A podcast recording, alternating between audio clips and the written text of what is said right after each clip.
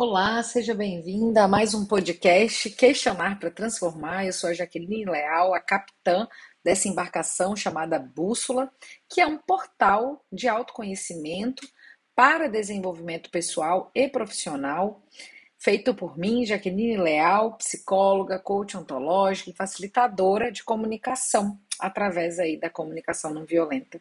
É um prazer receber você aqui e hoje eu vim devagar aqui, devanear alguns pensamentos que eu tenho tido nos últimos dias, principalmente a partir do momento em que eu decidi que eu estava um pouco cansada e exaurida de postar coisas no Instagram. Bem, é, a maioria das pessoas tem hoje o Instagram como sendo a sua maior fonte de trabalho, né? A gente já entendeu que tem que postar conteúdo lá, que tem que estar o tempo inteiro engajando as pessoas para que ele possa entregar seu conteúdo para o maior número de pessoas possível. E geralmente o que a gente mais vê por aí são pessoas esgotadas emocionalmente, que não estão mais dando conta né, de cuidar da sua vida pessoal e cuidar das redes sociais, né? De cuidar de estar lá produzindo três, quatro posts por dia. E aí quando a gente vê alguém que fica um tempo sem postar, o que, que tem acontecido? A pessoa volta do nada, parece que voltou do além, e volta contando pra gente que ela teve um burnout, um esgotamento emocional por excesso de trabalho, ou ainda por exposição à rede. Talvez ela tenha tido FOMO também, que é uma outra síndrome causada pelo medo de perder as coisas que estão acontecendo na rede social. Então, em algum momento, essas pessoas podem desenvolver transtorno de ansiedade, podem desenvolver depressão, podem desenvolver um monte de coisas negativas, né? E aí, para que isso não aconteça, elas escolhem ficar um pouco fora das redes. Gente, não foi isso que aconteceu comigo. Eu fiquei fora das redes e estou ainda um pouco fora das redes, né? Não significa que eu não esteja lá, eu só não estou postando com a mesma intensidade que eu postava antes, mas por um simples motivo porque eu respeito muito meu tempo. E eu, eu sou o tipo de pessoa que gosto de fazer mais de uma coisa ao mesmo tempo. E o Instagram perdeu um pouco o prazer para mim nos últimos dias, né, nas últimas semanas talvez. E por isso eu decidi que eu desacelerar, desaceleraria um pouco o Instagram e investiria aí nos meus outros canais de comunicação, como o LinkedIn, por exemplo é, estaria também mais atenta às minhas mulheres dentro da bússola.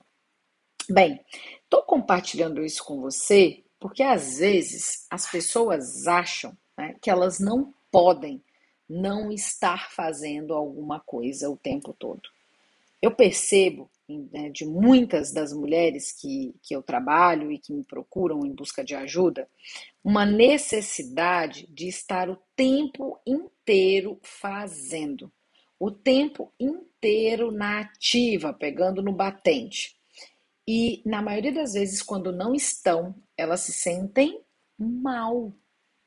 Elas sentem que elas não estão produzindo, que elas não estão dando o melhor delas, que elas não estão trabalhando para serem suas melhores versões.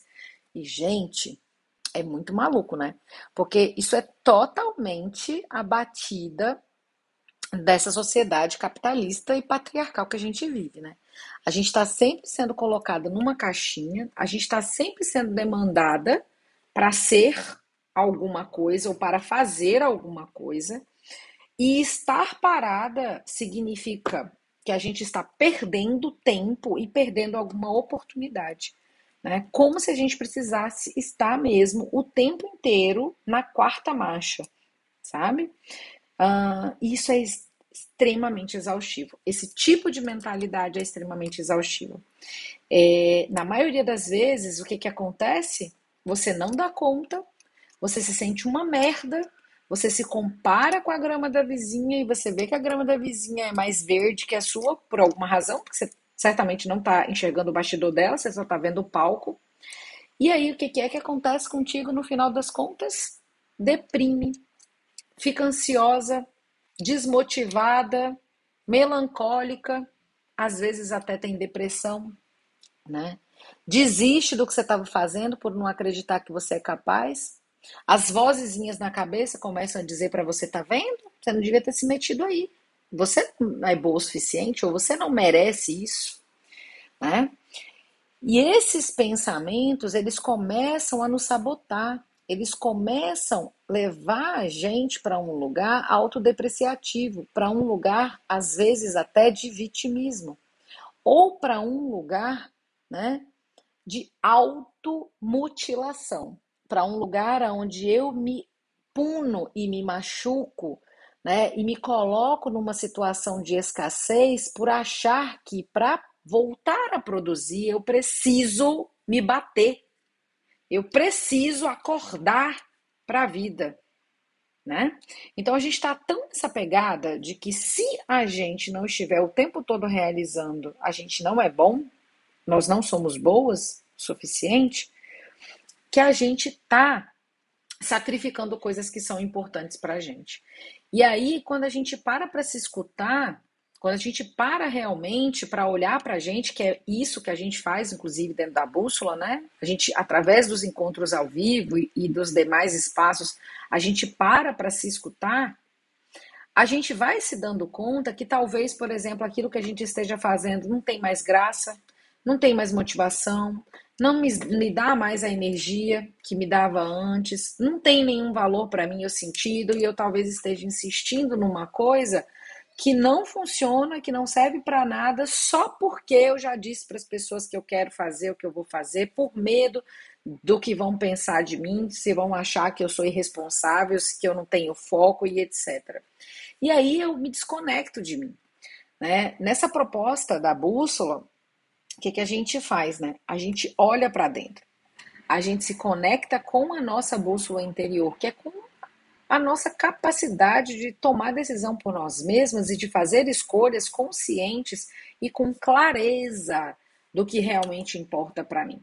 Porque aí, quando alguém me disser, ai, mas você estava indo tão bem naquilo, você desistiu?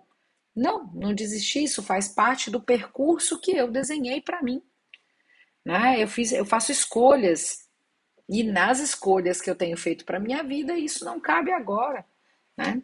Então, quando a gente consegue ter mais clareza de quem somos, das coisas que estão aqui vivas dentro de nós, não fica mais fácil você dizer um não ou você explicar para as pessoas o porquê da sua tomada de decisão do que quando você simplesmente aceita que esse mundo ele é responsável por ditar as regras e que se você não está entregando o melhor de você, que se você não está trabalhando e produzindo o tempo inteiro, você é preguiçoso, incompetente, sem foco, está desmotivado e deveria fazer aí um, um algum trabalho aí de para despertar isso dentro de você, né?